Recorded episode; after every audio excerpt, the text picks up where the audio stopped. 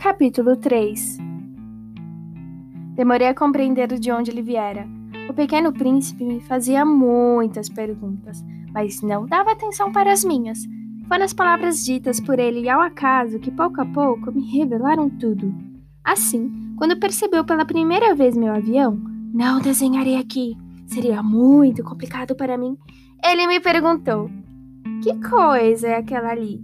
Não é uma coisa, aquilo voa é um avião. Meu avião. Fiquei orgulhoso de lhe dizer que eu voava. Ele exclamou então: Mas como? Você caiu do céu? Sim, eu disse sem modéstia. Hum, que interessante! O pequeno príncipe deu uma risada que me irritou muito. Gosto que minhas desgraças sejam levadas a sério. Ele acrescentou: Então você também veio do céu. De que planeta você é? Entrevi uma luz no mistério de sua presença, e foi então que perguntei bruscamente: Você veio de outro planeta? Mas ele não me respondeu. Mexeu com a cabeça de leve e olhou meu avião.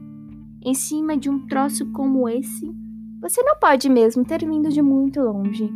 Ele se afundou então num pensamento que durou bastante tempo depois tirou do bolso o carneirinho que eu havia desenhado e ficou olhando seu tesouro. Fiquei intrigado com a confidência dele sobre os outros planetas e quis então saber alguma coisa mais sobre aquela história. De onde você vem, meu rapazinho? Onde é a sua casa? Para onde você quer levar o carneirinho?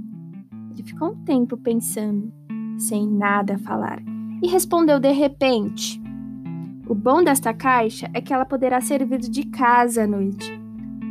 Hum, sem dúvida, eu disse. E se você for bonzinho, lhe darei também uma corda e uma estaca para amarrá-la durante o dia. Ele pareceu chocado com a minha ideia. Amarrar? Que ideia esquisita! Mas se você não amarrá-lo, ele poderá fugir e você o perderá. Meu amigo soltou uma nova gargalhada. Mas para onde ele poderia ir? Sei lá, por aí. Direto e reto, sempre em frente. O pequeno príncipe disse muito sério. Não importa, é tão pequeno o lugar onde moro. Depois, talvez, com um pouco de tristeza, ele acrescentou: No meu planeta, a gente não pode ir muito longe andando sempre em frente.